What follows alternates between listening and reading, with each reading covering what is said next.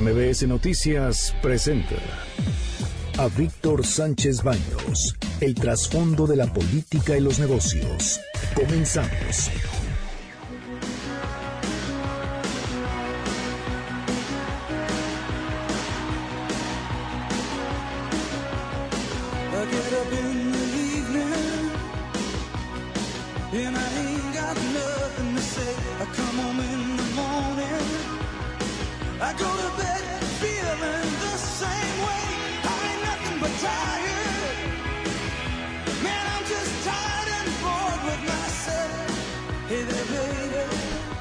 Tal? Los saludo con mucho, mucho, mucho efecto. Muy buenas noches.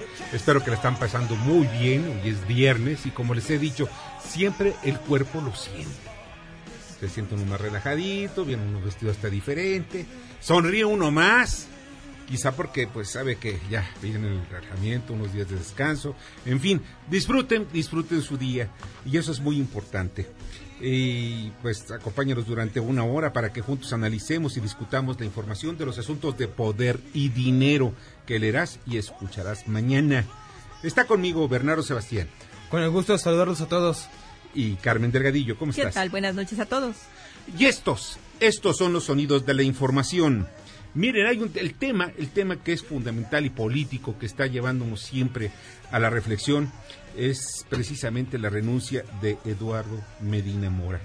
Durante años la unidad de inteligencia financiera que ahora encabeza eh, Santiago Nieto en la Secretaría de Hacienda, pues estaba, durante muchos años estuvo paralizada, no se hacía mucho, traían quizá algunas cuestiones y persiguen a dos o tres charalitos. Pero la verdad que los peces gordos siempre andaban pues de un lado a otro y andaban con total impunidad. Y de verdad eso sí me parece importante. Eh, la unidad de inteligencia financiera fue la que acorraló, por ejemplo, a Juan Collado, a Rosario Robles y ahora a Medina Mora. Ha congelado cientos de cuentas por más de cuatro mil millones de pesos. Esperemos que todo lo lleven, y eso es muy importante, todo lo lleven conforme a la ley, que no sea un hecho que pues se esté, sirva nada más para perseguir. Y sobre este tema, esta es la voz de Gustavo Hoyos, presidente de la Concanaco. El ministro eh, Eduardo Medina Mora, a nuestro juicio, ha sido un funcionario que a lo largo de su trayectoria ha demostrado eh, solvencia moral y eficiencia. Toda su actuación cuando fue procurador, cuando fue embajador de México, tanto en Estados Unidos como en el Reino Unido, y más recientemente su actuación como ministro, eh, me parece que dejó acreditada gran capacidad profesional y total solvencia. nosotros no conocemos los datos de las investigaciones a las que se ha hecho referencia hoy por la mañana por el presidente. Y es precisamente la postura que adopta generalmente la Concanaco y constantemente Gustavo. Y pues va muy en la línea de lo que ha dicho el presidente del PAN, Marco Cortés, que es muy crítica y que habla que se dan las condiciones para que el gobierno de la Cuarta Transformación tome posiciones importantes en la Suprema Corte de Justicia. Ya estamos viendo que por lo menos tendría el próximo año, a finales del próximo año, seis posiciones, seis posiciones que si vemos esto al transcurso del tiempo, pues sería Andrés Manuel López Obrador el que más posiciones tenga en la Suprema Corte de Justicia. Y esta es la postura diferente, obviamente, de Ricardo Monreal, presidente de la Junta de Coordinación Política del Senado de la República. El próximo martes vamos a plantear en el orden del día la aprobación de la renuncia del ministro Medina Mor para que de inmediato se inicie el proceso de sustitución cuando envía el presidente la terna y entonces sí necesariamente turnarse a la Comisión de Justicia, hacer la comparecencia de los tres y votar por mayoría calificada en el Pleno. Y es muy claro de que va a haber un jalón importante en el Senado de la República, precisamente por el nombramiento del próximo ministro de la Suprema Corte, quien sustituya a su vez a Medina Mora.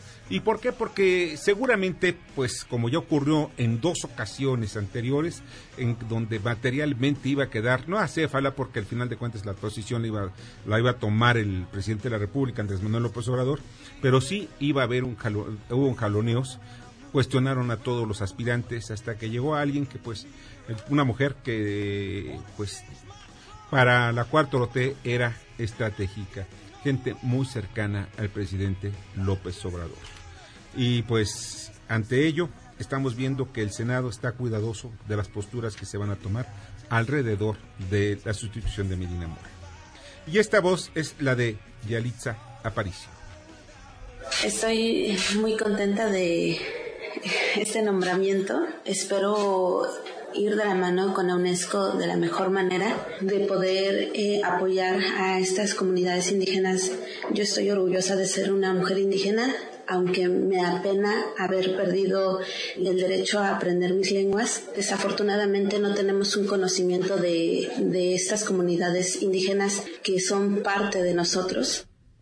Y se ve una Yalitza muy, muy honesta. O sea, no conozco las lenguas, bueno, pues porque también no era necesario. Ella ya no es precisamente, eh, aunque tenga sangre indígena, de sangre mixteca, pero no es una persona que haya pasado todo el tiempo de su vida precisamente pues eh, con los grupos más los grupos indígenas incluso gran parte de su de su vida la pasó en escuelas y después en la Ciudad de México vamos viendo que, y eso no es malo, es, es, correcto, cada quien busca las oportunidades. Si no hubiera hecho ese recorrido de Yalitza, en estos momentos no sería precisamente la embajadora de buena fe de la UNESCO. Es una actriz mexicana que va a apoyar de esa manera a los pueblos indígenas y eso es lo que está ella consciente, apoyar a los pueblos indígenas. En la lista de personalidades que ostentan ese título están entre otros la Premio Nobel de la Paz, Rigoberta Menchú, la bailarina cubana Alicia Alonso, que falleció hace pues ya casi un año, la actriz italiana Claudia Cardinale y el diseñador de moda Pierre Cardin. En fin, felicidades, Yalitza, merecido. Y esta es la voz de Claudia Sheinbaum, gobernadora de la Ciudad de México. Él ha tomado esta decisión, nosotros pues la respetamos y ahora pues a caminar para garantizar la seguridad todavía mayor de la ciudadanía. Yo creo que este es un trabajo que hemos desarrollado, ha sido fue muy importante su participación y ahora entramos a solicitud de él de retirarse de la secretaría a una etapa que mantiene la estrategia general y que se orienta a garantizar la seguridad en la ciudad. Eso es muy importante vamos a, vamos a las cosas más claras. La salida de Jesús Horta, pues aunque políticamente no se diga, se trata de una salida porque no llegó a cumplir con las, las necesidades fundamentales de seguridad que necesita la, la, Ciudad de México. Y vemos que, a diferencia, por ejemplo, que cuando menos en la administración de Miguel Mancera, pues había como que mucho cuidado en lo que pudiera ser la operación de los cárteles que estaban operando en la, Ciudad de México. Los cárteles del narcotráfico, los cárteles de extorsiones, en fin, toda la delincuencia organizada, todos estos que tienen asoladas gran parte del país. Bueno, y estamos también esos cárteles crecieron durante esas administraciones debido a que no se les no se le dio la inteligencia policíaca ni la investigación adecuada. Se muchos creíamos que incluso había actos de corrupción o de colusión con el crimen organizado y el gobierno. Entonces, esto puede ser una buena señal porque están, están pues mandando el mensaje de que hay cosas que están cambiando en ese aspecto. Sí, no, y además, mira, la llegada, la llegada de Omar García Jarsus, quien es un, desde mi punto de vista muy personal, es un, es, es un personaje singular. Pocas veces yo he visto a alguien con esa preparación que llegue a la policía de la Ciudad de México. Es un es un joven, porque pues, es un hombre muy joven, con una experiencia muy amplia, es también este, con preparación no nada más en México, sino también a nivel internacional. Y entre otras cosas, que eso es lo más importante, pues logró durante su paso por las estructuras policíacas, pues, pues desenredar muchos de los problemas que tiene la Ciudad de México con los grupos de delincuentes organizados. Metió a la cárcel a varios líderes de los cárteles más poderosos en la Ciudad de México y no le tembló la mano. O sea, es algo importante. Y entre otras cosas también, eh, de alguna manera, pues yo conocí muy bien a su padre, eh, Javier García Paniagua, un hombre que fue jefe de la policía de la Ciudad de México, en fin, tuvo varias posiciones dentro de, incluso presidente del PRI, pero un agente muy capaz. Su hijo, perdón, su papá de Javier, el general Marcelino García Barragán, él fue quien, pues, durante el sexenio de Gustavo Díaz Ordaz, el secretario de la Defensa Nacional y quien alguna vez dijo, lo cual, y lo dijo no públicamente, pues porque pues, es un, militar disciplinado, que eso es importante y eso es lo que, lo que debemos, eh, de alguna manera, eh, reconocer a los militares que son disciplinados. Él, dijo, dijo, y en petit comité, a varios, varios personajes, de que pues él le tomó por sorpresa exactamente el asunto de 68. No sabían los militares lo que iba a ocurrir. y todo fue armado precisamente por gente del Estado Mayor Presidencial, por los, los policías de élite que dispararon contra la población y la ciudadanía.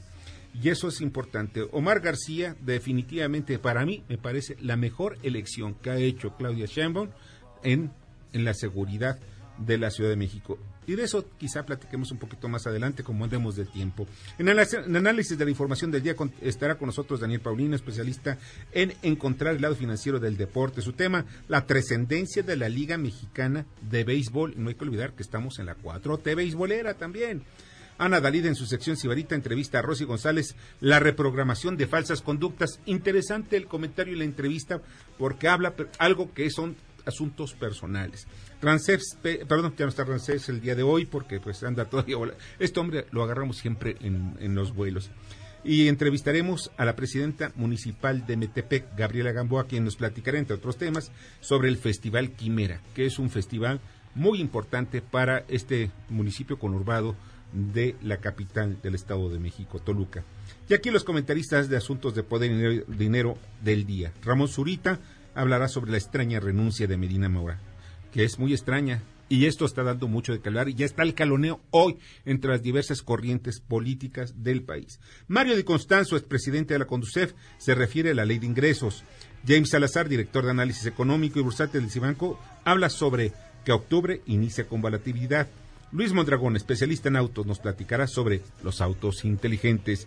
Acompáñenos.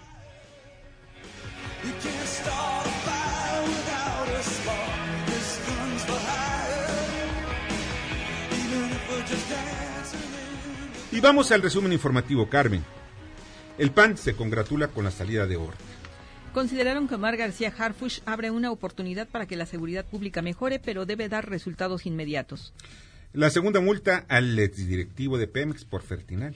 Edgar Torres Garrido, exdirector general de Pemex Fertilizantes, debe pagar 3.225 millones de pesos y su inhabilitación se extendió otros 15 años, por lo que en 30 años no puede ocupar ningún puesto público. Miren, con ese dinero, con ese dinero, ¿a quién le va a preocupar tener una chamba de burócrata? Pues sí. A nadie. Y que si son 20, 30, 40 años, pues no importa, mejor pues vivo yo nada más. miren ustedes, los intereses de 3.225 millones de pesos. Y lo inhabilitan por 15 años, lo extienden más bien 15 años. De verdad, esa es una burla. O sea, aquel que falla en su declaración fiscal por mil pesos lo pueden acusar hasta de, de delincuencia organizada no sale ni bajo fianza. Y hasta le quitan todo su patrimonio por la nueva extinción de, de, ah, Eso es lo más importante, o sea, hasta su patrimonio. Y este señor no lo toca ni con una averiguación previa, no lo van a meter a la cárcel. Bueno, no, no, no creo que esa suerte. Esto se llama contubernio entre los políticos para que, para que alguno que caiga en desgracia y le cacharon por ratero, pues a la perdonen. Eso es lo que no se vale la gente corrupta. Sí fue corrupto porque si me dicen, oye, es porque se le pasó el dinero y pues no lo pudo, firmó mal. ¿Saben qué? La ineficiencia también es corrupción. En fin, mesa de trabajo de Hacienda con empresarios sobre el tema fiscal. Entre las acciones planteadas en el presupuesto del próximo año está equiparar errores fiscales con delitos graves. El secretario de Hacienda, Arturo Herrera, destacó la necesidad de no hacer condonaciones y combatir la compraventa de facturas falsas. A su vez, el presidente del Consejo Coordinador Empresarial, Carlos Salazar, insistió en que, evitar, en que se debe evitar que el empresario deba defenderse desde la cárcel. Ley contra facturas falsas, rudeza innecesaria, dice el PAN. La presidenta de la Comisión de Hacienda de la Cámara de Diputados, Patricia Terrazas, dijo que propondrán cambios, aunque Morena busca aprobar el proyecto antes de que salga la ley de ingresos para aplicar esas políticas en 2020. Otra resolución de Santa Lucía. La, perdón, se va a dejar otra vez en suspenso, porque ya saben, los jueces luego en ocasiones van a tenernos en vilo. La próxima semana dicen que ahora sí van a resolver. Por su parte, el abogado Gerardo Carrasco pidió al impartidor de justicia no tomar su decisión con base en un oficio ficticio. Llaman a policías federales al diálogo. La dependencia condenó el bloqueo del aeropuerto. Por su parte, los policías federales negaron que haya diálogo con el secretario Alfonso Durazo, por lo que solicitaron otra vez la intervención del presidente Andrés Manuel López Obrador. Avalan comisiones, consulta popular y revocación de mandato. Dejaron algunos temas encorchetados para analizar las observaciones presentadas por la oposición. Se modificó que se realicen los primeros tres meses del cuarto año de gobierno. La revocación de mandato presidencial podría ser solicitada únicamente por ciudadanos y con el 3% de los inscritos en la lista nominal. Bueno, ese no es el espíritu de lo que había presentado originalmente el presidente de la República, o sea, Andrés Manuel López Obrador. Pero en fin, vamos a dejarlo así. Ojalá y se lleve a cabo definitivamente la revocación de mandato. Ricardo Rocha renuncia al canal del Congreso de la Ciudad de México. En una carta, el periodista dirigió al canal del Congreso, que dirigió el canal del Congreso en los últimos cuatro años, reconoce a la Jucopo que encabeza Mauricio Tabe la disposición a mediar los desencuentros que se han tenido en los últimos días. Estado de excepción en el Ecuador. El presidente Lenín Moreno eliminó el subsidio al transporte, lo que desencadenó marchas y protestas que se mantienen desde ayer. Miren, ustedes pueden ver en algunos, en algunos portales, en YouTube quizá, algunos de los videos que está, de lo que está ocurriendo precisamente en el Ecuador y merece un análisis especial lo que ocurre en el Ecuador. Es un problema que va más allá de lo que puede ser una fricción por el aumento o disminución de algunas tarifas, en fin. Esto no es un asunto económico, es un asunto político que está llevándose casi al extremo y en donde todavía no hay víctimas. Pero, ¿quién sabe? Bueno, estamos viendo también que en Ecuador está padeciendo desde ya hace muchos años problemas con su gobierno. Desde el 2000 tuvieron la primera, bueno, tiraron al primer presidente, en el 2005 tiraron al segundo presidente y hoy en día estamos viendo que Moreno tiene el miedo de que lo vayan a tirar por esas circunstancias. Estos, estas protestas están tomando mucho impacto, incluso están generando un descontento de entre la gente. Hay mucho, está muy contrapolada la población en Ecuador y esto puede generar también unos conflictos sociales muy importantes por no solamente por la posición económica que tiene Ecuador, sino la posición geográfica. Ecuador ahorita está también sufriendo mucha inmigración de Venezuela. Entonces, los venezolanos ya no le están mandando gasolina y esto lo está haciendo padecer. Y también supuestamente quieren apoyar la cuestión del cambio climático y por eso están generando que vaya hasta el doble del valor del galón de, del diésel. El diésel es el combustible que más contamina hoy en día y es por eso los transportistas, que es el combustible que usan, son los que están en este momento tomando las protestas. Y es precisamente eso, porque quita el gobierno, quita el subsidio a los combustibles. Al quitar el subsidio, que es lo que molesta, pero necesita más recursos fiscales. Lenin necesita más recursos fiscales para el Ecuador. Hoy está hecho sin gobierno. El Congreso quiere tomar el control gubernamental. Hay dos presidentes. La verdad, esto hay que verlo con mucho detenimiento. ¿Por qué? Porque también había tomado la decisión, curiosamente o coincidentalmente, de no pelearse con los manifestantes. Sí, pero... Sí, dime. Pero, por ejemplo, estamos pensando que el Fondo Monetario Internacional fue el que hoy en día le están inyectando dinero a Ecuador, pero ese dinero no es suficiente. O sea, le acaba de dar 900 millones de dólares y el dinero que necesita para este subsidio a la gasolina o a los combustibles es de 1.300 millones de dólares anuales. O sea, con el préstamo que le hicieron no puede cubrir sus, sus necesidades de combustibles. Pues no, no, no es posible, va a dar un rebote inflacionario importante, importante. Vamos al comentario de Ramón Zurita, precisamente sobre el tema de Medina Mora. Suena raro cuando un ministro de la Corte renuncia a seguir ejerciendo con ese cargo en el cual todavía tenía un periodo de 11 años por cumplir. Pero Eduardo Medina Mora renuncia en una circunstancia muy extraña. Hace poco tiempo se le acusó o se le señaló más bien de haber este, ejercido un dinero bastante fuerte, una cantidad bastante fuerte de 100 millones de pesos, traducidos a libras y a dólares durante su estancia como embajador en ese tiempo en el cuerpo diplomático y demás, y luego bueno, se cuestionó de dónde sacaba una, una cantidad tan grande. Pero bueno, al final de cuentas eso lo tendrá que arreglar él en un momento determinado si es requerido por las autoridades, aunque se dice que los gobiernos de Gran Bretaña y de Estados Unidos lo requieren para que aclare ese asunto. Sin embargo, la renuncia de un eh, ministro de la Corte siempre llama la atención y causa polémica.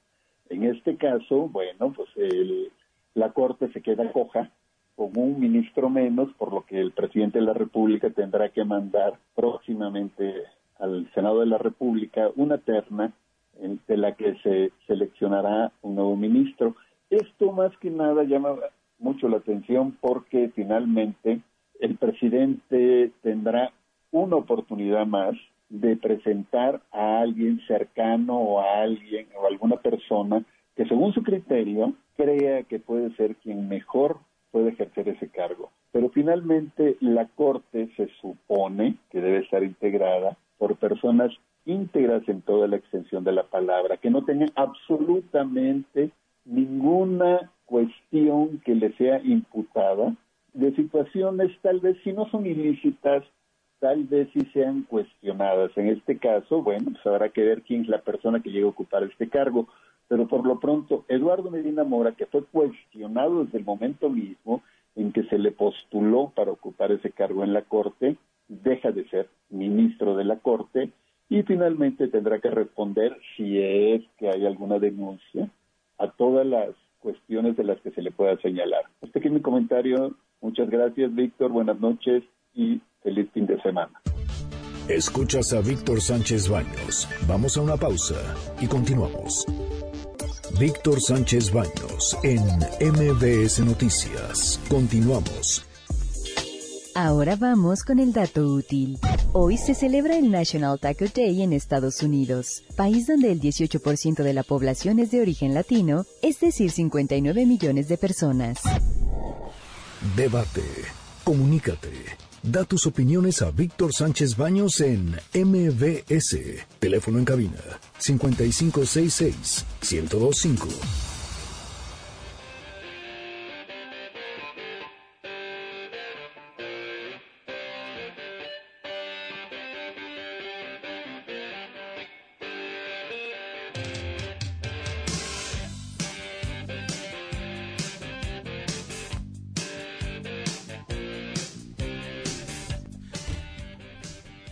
Muchas gracias que continúen con nosotros y vamos con Fernanda Musquiz sobre la extinción.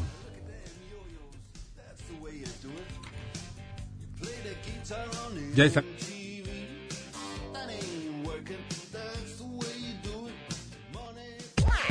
Creando conciencia. Yo soy Fernanda, Fernanda Musquiz. Siguiendo con nuestro tema de la semana pasada, la extinción, se estima que los estándares de esta en nuestros tiempos son tan altos que los científicos dicen que estamos al borde de una extinción masiva. La última de estas fue la de los dinosaurios, causada por un asteroide, o sea, un evento externo. La que está ocurriendo en nuestro tiempo es a causa de una especie propia del planeta, el hombre con su caza ilegal sin sentido y sin compasión, destruyendo e invadiendo bosques y selvas, contaminando ríos y mares, con su sobrepesca, produciendo y matando más de lo que se consume, colocando especies invasivas, provocando desequilibrios, creando y contribuyendo al cambio climático, provocando la acidificación oceánica, pasando por la vida, por el mundo, sin respeto a nada. El humano es la primera especie en la historia de la vida en convertirse en una fuerza geofísica, o en otras palabras, que nos convertimos en el asteroide. Si vemos la vida como un rompecabezas, cada especie es una pieza con información única de este. Al desaparecer una, esa información se pierde con ella. Vivimos en una época en donde podemos cambiar el curso de esta situación es importante informarnos y sensibilizarnos. Cada especie tiene su alma y su porqué. Todos y cada uno merece la vida. Si quieres saber más sobre este y otros temas, puedes seguirme en mi proyecto de conservación Oshelka.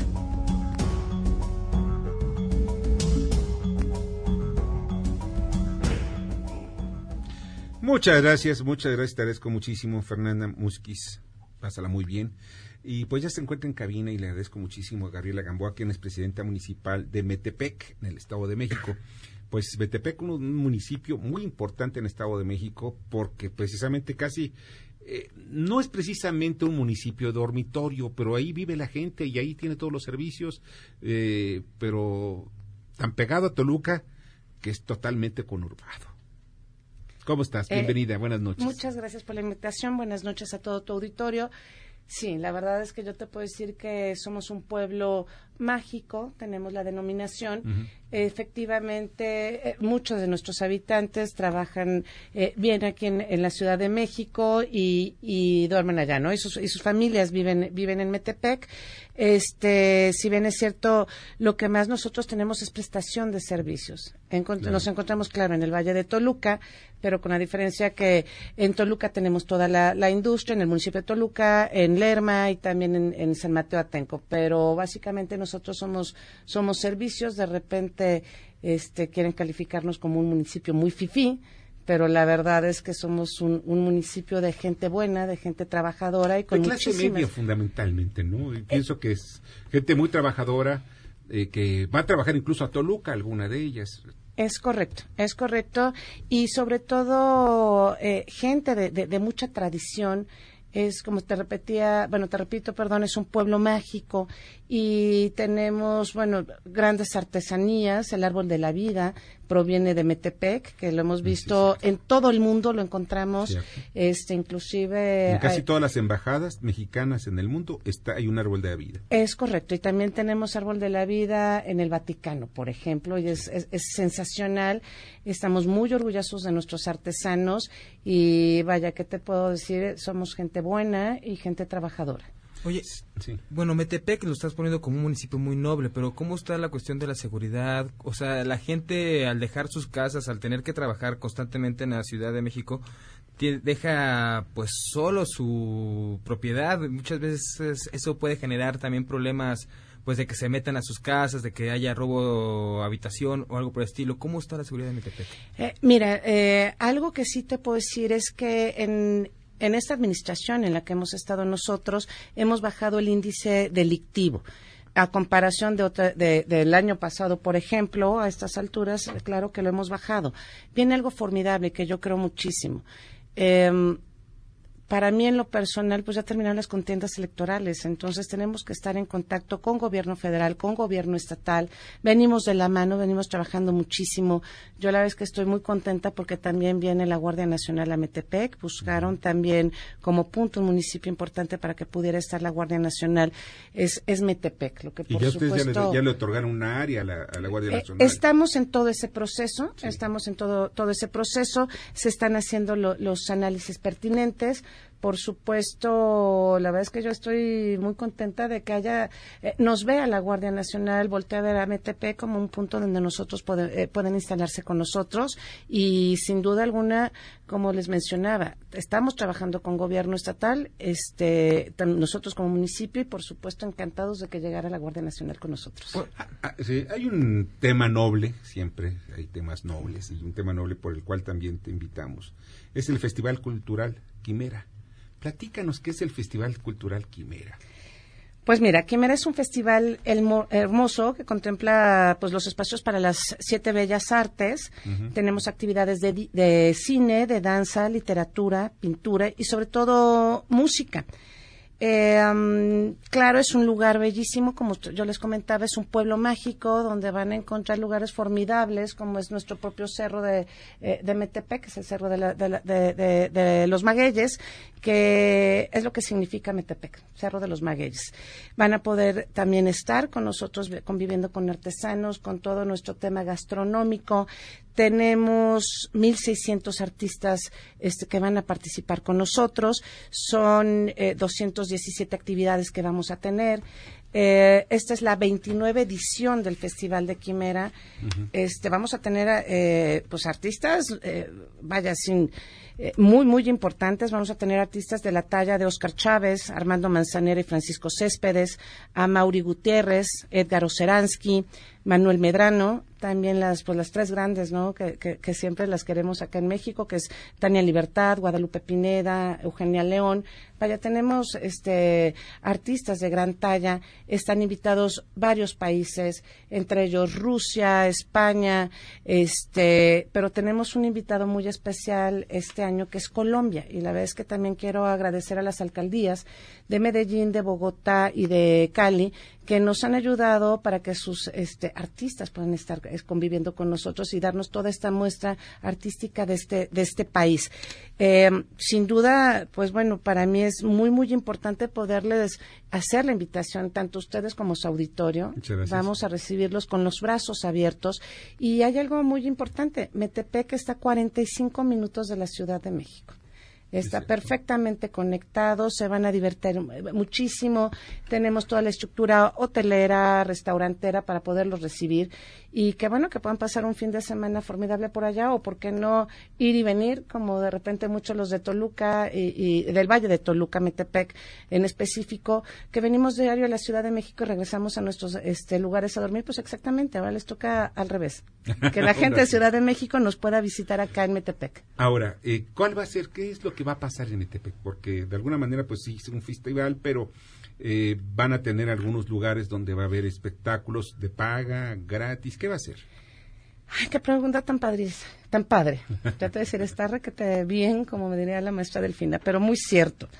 Todo es gratis que buscan, todo, va a ser gratis, buscamos acercar la cultura, nosotros creemos hace bueno, un menos momento... los restaurantes, ah, bueno, pero, pero fíjate que, están dando muestras gastronómicas, ¿Ah, entonces también van a poder este, gratuitamente tener eh, algo, degustar nuestros Con hambre no se quedan. Con hambre, por supuesto que no se van a quedar, este, tenemos lugares formidables para poder comer ahí. Y vaya, algo que yo creo que es muy, muy importante.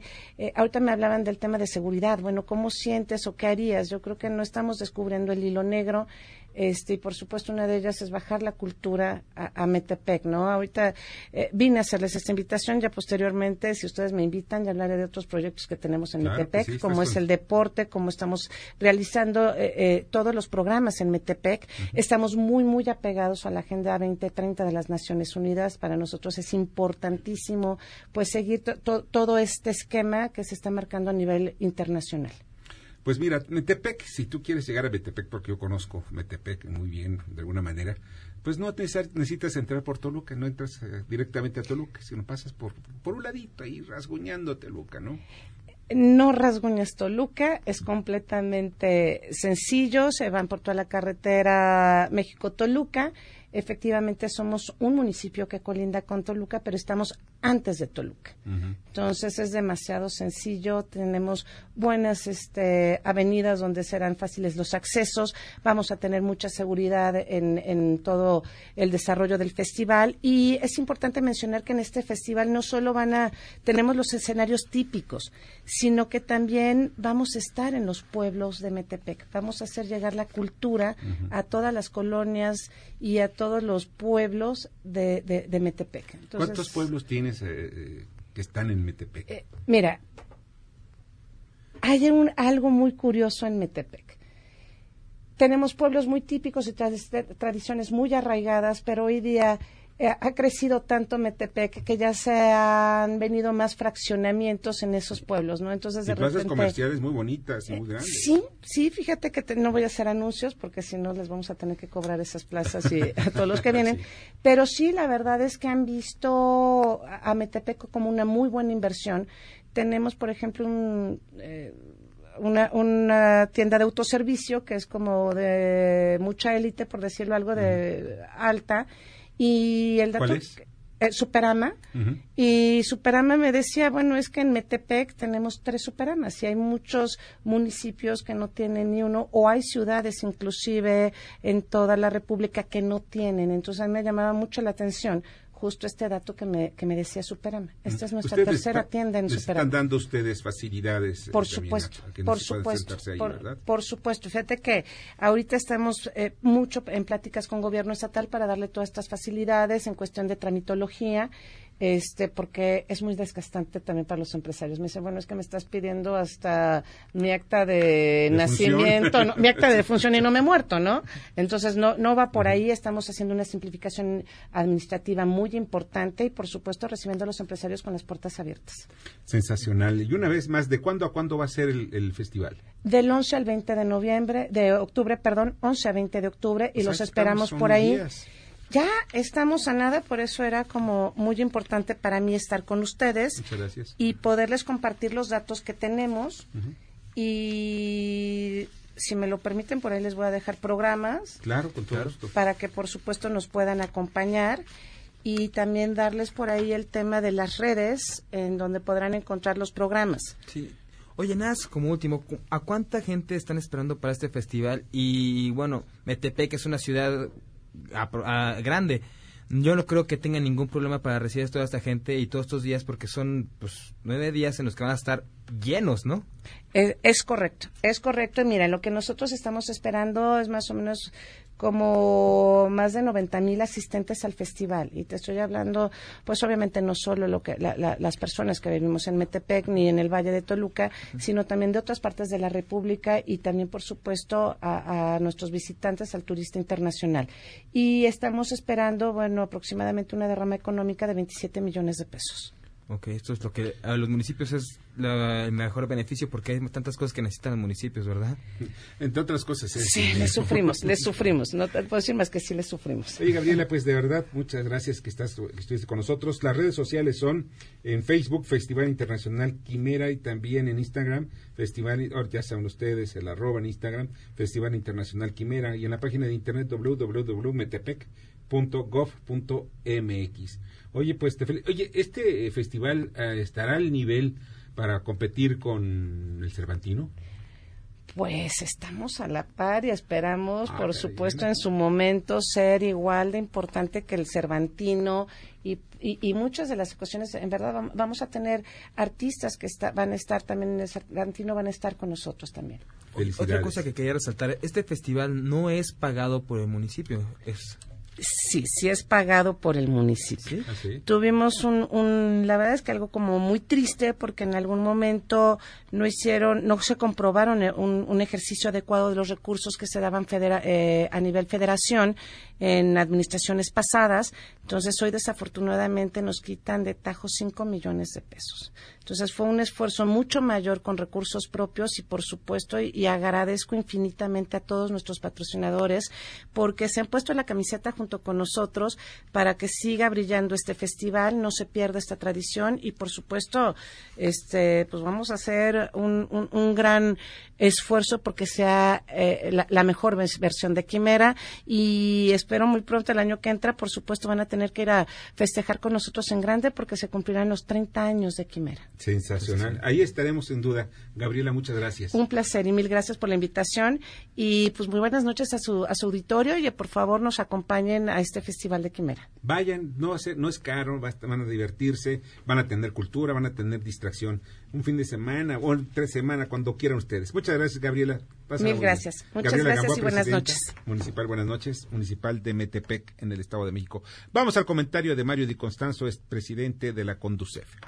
Víctor, muy buenas noches. Un saludo a ti y a todo tu auditorio. Este mes, casualmente en este mes, antes del 20 de octubre, habrá de estar aprobada la ley de ingresos para el ejercicio fiscal de 2020.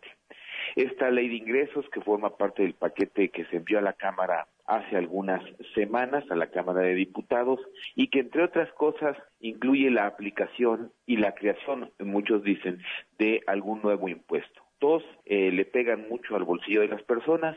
Este impuesto a los refrescos, que es un incremento en la carga fiscal a los refrescos, bebida que en muchos lugares pues es lo único que se obtiene eh, ya que es difícil encontrar agua potable. Y otro que ha golpeado mucho, este es este impuesto a las ventas por catálogo. A decir de asociaciones, este impuesto podría afectar casi a dos millones de mujeres que se dedican a esta actividad con ingresos eh, mensuales entre 1.500 y 3.000 pesos.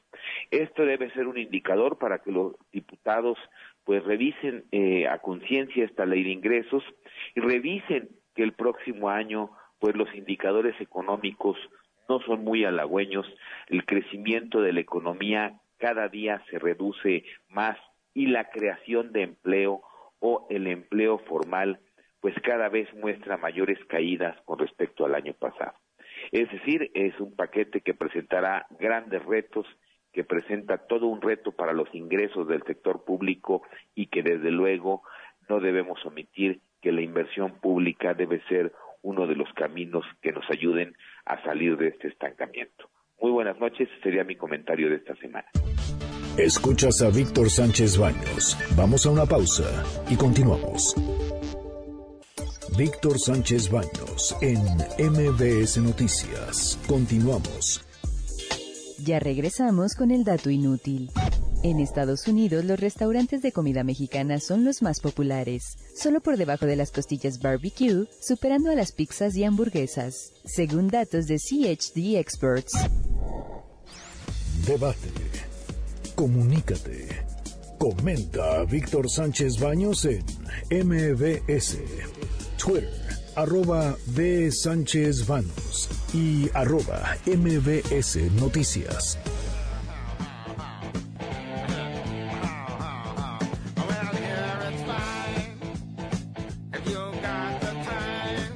Bueno, ese es el ritmo de un viernes y un viernes por la noche. Diviértanse, disfruten, pero con mucha precaución en todo, porque ya saben que luego hay algunos amigos que pues quieren evadir ahí el alcoholímetro, se les pasan las cucharadas, y en fin, pues tengan mucho cuidado, ¿no?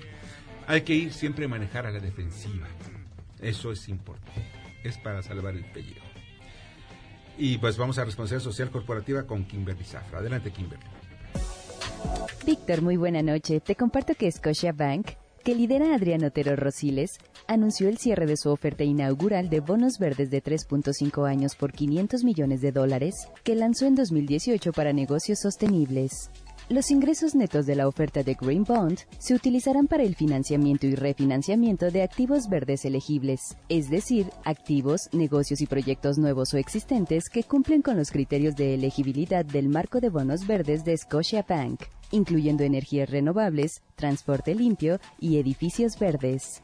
Gracias, Víctor. Que tengan buen fin de semana. Muchas gracias, Kimberly. Te agradezco muchísimo que la pases muy bien. Y pues ya se encuentra en cabina y le agradezco muchísimo a Daniel Paulino, comentarista de deportes. Pero los deportes, aquellos que tienen una repercusión económica. Y el deporte de la cuarta transformación, vas a platicar de ello, que es el béisbol. Así es, Víctor. Muy buenas noches, compañeros. Terminó esta semana la Liga Mexicana de Béisbol, temporada 19. Los acereros de Monclova alzaron su primer título aspectos generales de la liga. A partir de 2017 que ingresa Javier Salinas como presidente de dicha liga, la liga empezó a generar más dinero del que, del que generaba antes. En, 2000, en 2015 la liga operaba con ganancias de alrededor de 10 millones de pesos y muchos de sus clubes no eran rentables, se manejaban en números rojos. Prácticamente terminaban las temporadas con adeudos a sus jugadores y a toda su plantilla. Actualmente la liga genera entre 47 y 50 millones por temporada. Millones de pesos estamos hablando. Digo, muy lejos de lo que ganan las ligas Así es, de Estados Unidos. Muy, muy lejos y sobre todo incluso de ligas de fútbol profesional como la Liga MX, pero es un gran avance de generar 10 millones de pesos hace cuatro años a generar entre 47 y 50 millones. Es un gran avance. Oye, el béisbol japonés, yo estaba sorprendido. ¿Sabes cuánto deja? A los, a los bueno, deja a los equipos que están participando en el béisbol. Millones. Sí, millones de dólares. O sea, estamos hablando de un promedio de unos al año, 700 millones de dólares. Sí, podríamos considerar que la liga japonesa es, después de las grandes ligas, la de mayor importancia. Hay algunas en Europa, Holanda, Italia, son países que le prestan gran importancia también al béisbol, pero Japón de entrada es una potencia mundial. Hablando, perdón, y también veíamos que los equipos mexicanos, a pesar de que tienen mucho impacto en el sureste del país y en el norte, ¿por qué no tenemos tantos equipos en la capital? Cuestión de infraestructura, principalmente. No hay campos. No hay campos y también ya es una tradición algunos equipos, ya es ya son muy contados los equipos. Es muy difícil que hoy nazca o, surja una nueva franquicia. Se hablaba de que, querían llevar una franquicia de México a Tucson. ¿no? Sí, a Tucson. Pero sigue siendo un poco lejana esa idea todavía. Actualmente los equipos llegan a generar, bueno, gastan entre 80 a 150 millones, es alrededor del presupuesto que genera un equipo de liga de la Liga Mexicana de Béisbol. Eh, los estadios hay algunos que han recibido, eh, es importante mencionarlo, es el deporte que más apoyo eh, de los estados tiene en cuanto a infraestructura. Muchos de ellos se va, muchos de este apoyo se va para la infraestructura de los estadios. O sea, antes de la 4T ya era un deporte apoyado por el gobierno. Entre 5 y 40 millones de pesos es lo que invierte un estado alrededor eh, por equipo Sí, lo que pasó en Sonora, donde no me acuerdo ahorita el nombre del estadio, que está, por cierto, en venta para que puedan ellos cubrir los, los gastos del Istezón. Sí, por ejemplo, Piratas de Campeche en los últimos cinco años ha recibido 37 millones de pesos.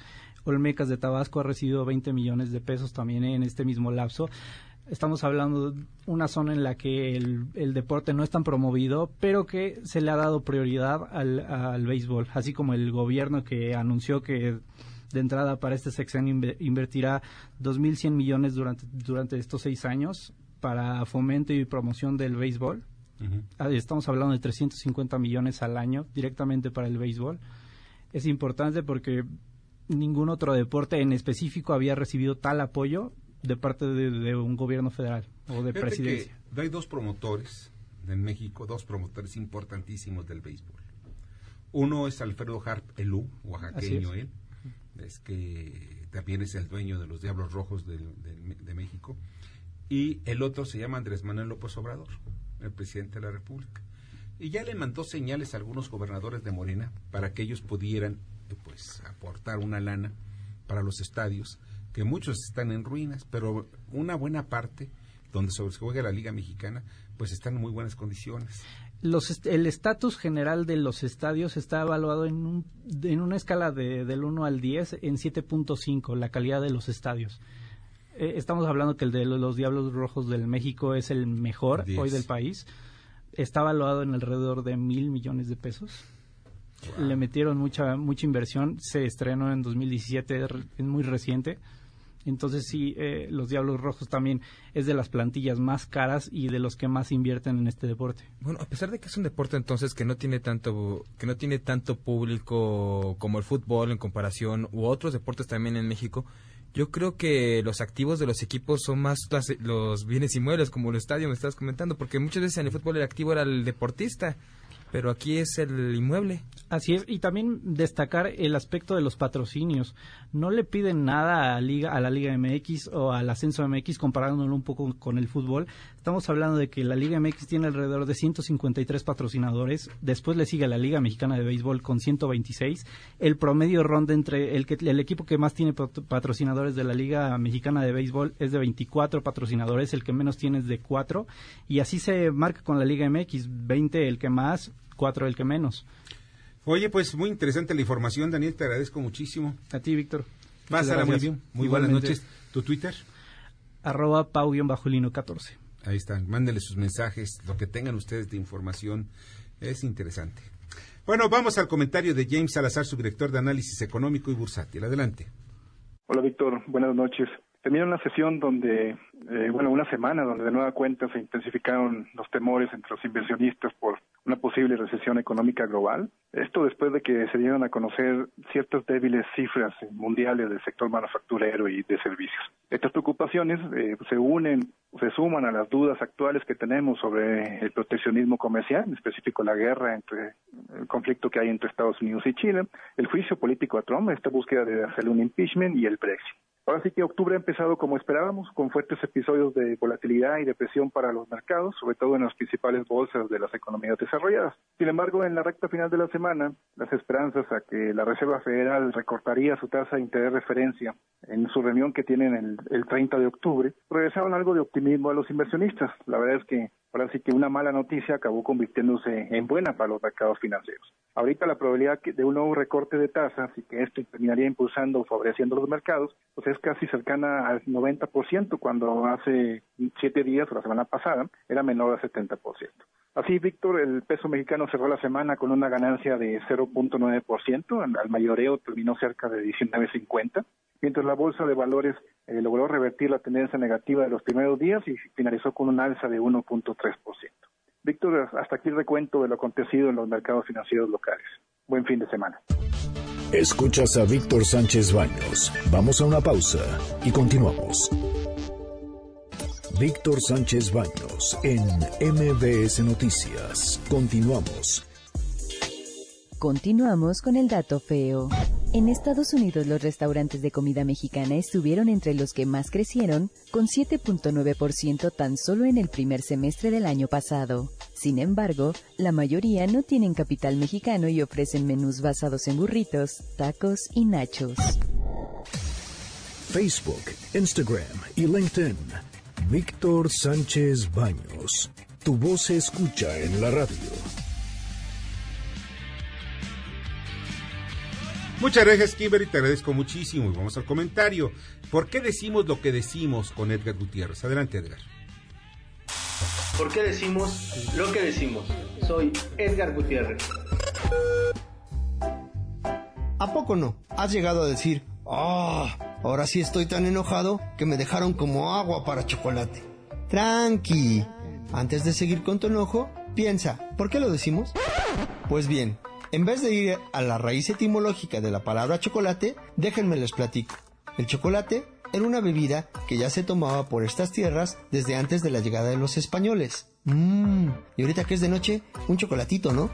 Espera, debes saber que nuestros ancestros tomaban dicha bebida, pero preparada con agua y probablemente con chile. Sí, con chile. Ahora bien, la bebida no era destinada para cualquier más igual, sino solo para las clases dominantes. Cuando los españoles la probaron les supo ¡Iuk! Como diría aquel, ¡Puchi! ¡Guácala! Así que cambiaron el agua por leche, agregaron azúcar y tómala.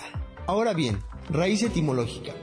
Chocolate proviene del náhuatl, chocot, amargo, y atl, agua. En resumen, agua amarga. Ah, ¿verdad? En México todavía hay lugares donde preparan la bebida de chocolate con agua y durante su elaboración debe estar en un punto de cocción óptimo, es decir, como agua para chocolate. Así que la próxima vez que te enojes y estés como agua para chocolate, ya sabrás por qué decimos lo que decimos. Sígueme en Twitter, Política Diagonal Historia MX, arroba Edgar Beder. Por eso estoy como agua. Muchas gracias, Edgar. Te agradezco infinitamente. Pásala muy bien. Y pues vamos a las columnas político-financieras que leerás el día de mañana en los periódicos diarios de la Ciudad de México. Lilia Arellano. Víctor, muy buenas noches. Me parece que el colmo de las condonaciones se dio en los bancos, en las instituciones que cobran comisiones como les vienen gana, intereses, anatocismo, su cheque de proba proa, etcétera. Y bueno, de esto y más, como el mes que se da para que pueda serle otorgado el amparo, para saber si se procede o no el amparo de Rosario Robles Berlanga, dictado ya por otro juez. En fin, tenemos mucho, incluyendo la renuncia de Ricardo Rocha al canal del Congreso. Esto y más, te decía en la columna de tu servidora Estado de los Estados, publicada en las redes sociales y en medios en el interior de la República. Y ahora sí, muy feliz fin de semana. Igualmente, Lilia, pásala muy bien. Ubaldo Díaz. Mañana en La Razón publicamos los bazucazos en donde hablamos de la renuncia del, del ministro Medina Mora, que verdaderamente no es, es inexplicable y eso va a traer consecuencias, tanto en el Senado, que lo mete en un verdadero problema, ya que la oposición intentará bloquear cualquier dictado del Ejecutivo que mande a los senadores de Morena. Un abrazo, Víctor. Muchas gracias, Ubaldo. Pásala muy bien, Julio Virito. La huelga de los trabajadores estadounidenses de la empresa General Motors avanza prácticamente ya su tercera semana, pero ya comienzan a resentirse los efectos de este paro más allá de los Estados Unidos. Por ejemplo, en México, General Motors ha tenido que poner en paro a seis mil empleados en México, muchos de los cuales solo están recibiendo un porcentaje de su salario mientras que continúa en busca del conflicto en el país vecino, en los Estados Unidos. Alrededor de 50 mil obreros afiliados al sindicato en Estados Unidos iniciaron el paro el pasado 16 de septiembre y tienen una posición realmente dura y prácticamente no negociable con la empresa. Esto es todo por hoy. Nos escuchamos el próximo lunes y que tengas un bonito fin de semana, Víctor. Hasta luego. Igualmente, Julio, te agradezco muchísimo. Y mañana en Poder y Dinero, perdón, en Estado por Estado, en el periódico El Heraldo de México, voy a platicar cómo el dengue está pegando precisamente las estructuras de salud de varios estados. Y asimismo platico sobre lo que pasa en Colima, Guerrero, Nuevo León, Quintana Roo, Aguascalientes, Chihuahua. Léanme. Y pues ya nos vamos, ya nos vamos. Les agradezco infinitamente que hayan estado con nosotros. Eh, muchas gracias, Bernardo Sebastián. Pase muy bonito fin de semana. Daniel Paulino. Muy buenas noches, buen fin de semana. En la producción, Bernard, perdón, en la producción, Jorge Romero. En la información, Carmen Delgadillo. En la asistencia de redacción, Fernando Moxuma. En los controles, Michael Amador. Yo soy Víctor Sánchez Baños, que los invito a que disfruten este viernes. como quieran. Las opiniones vertidas en este programa son única y exclusivamente de estricta responsabilidad de quien las expresa. MBS Noticias presentó a Víctor Sánchez Baños, el trasfondo de la política y los negocios